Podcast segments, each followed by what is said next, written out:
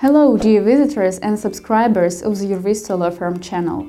Today, I've prepared for you a brief guide to basic taxes in Russia. Certainly, the easiest way to understand all the details of the Russian tax system, as in any other country, is to consult professional lawyers and accountants. As always, you can rely on our help in starting a business in Russia, servicing and supporting it at all stages of your activity. The Russian tax system consists of direct and indirect taxes, which are administered by the Federal Tax Service.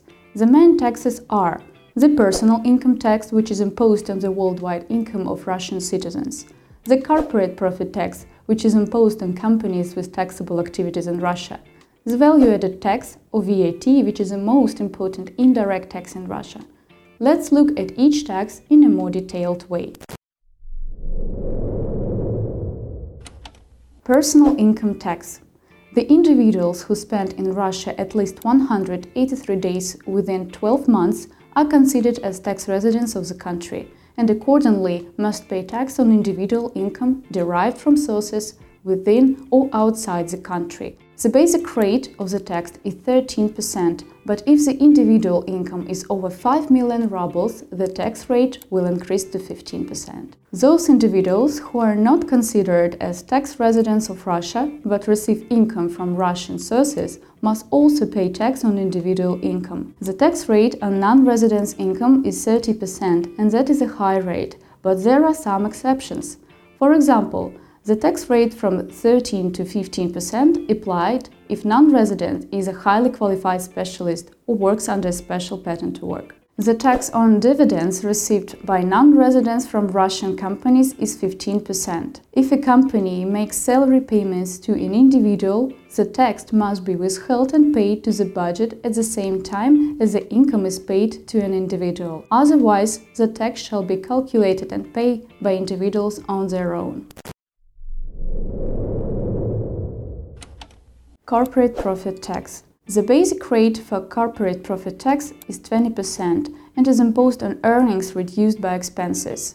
However, Russian tax legislation provides lower rates for small business with annual turnover less than 150 million rubles. These rates form the simplified tax regime, which consists of two basic options 6% tax levied on the turnover of the company, 15% tax levied on earnings reduced by expenses. Unlike the general tax regime, this tax option includes the use of VAT, which is the next and the last tax we discussed today.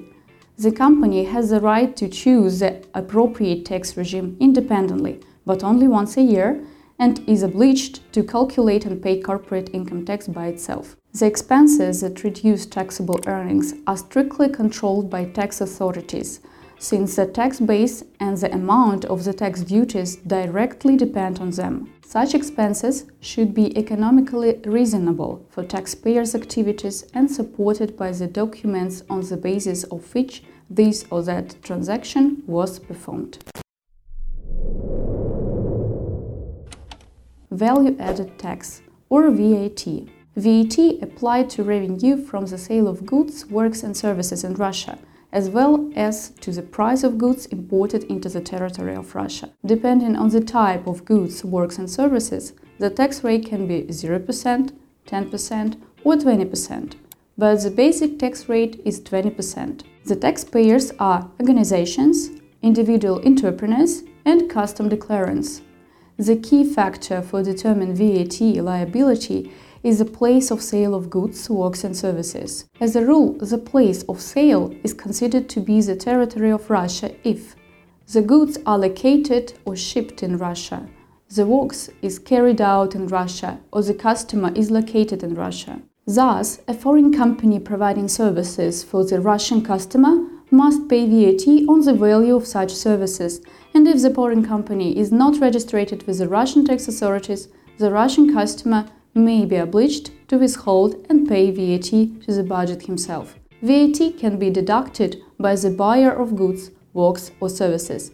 But in order to do this, the buyer must have the relevant documents as well as meet sufficient conditions for the deduction. There are also some other taxes, including state duties and excises, property tax, land tax, transport tax, and some others.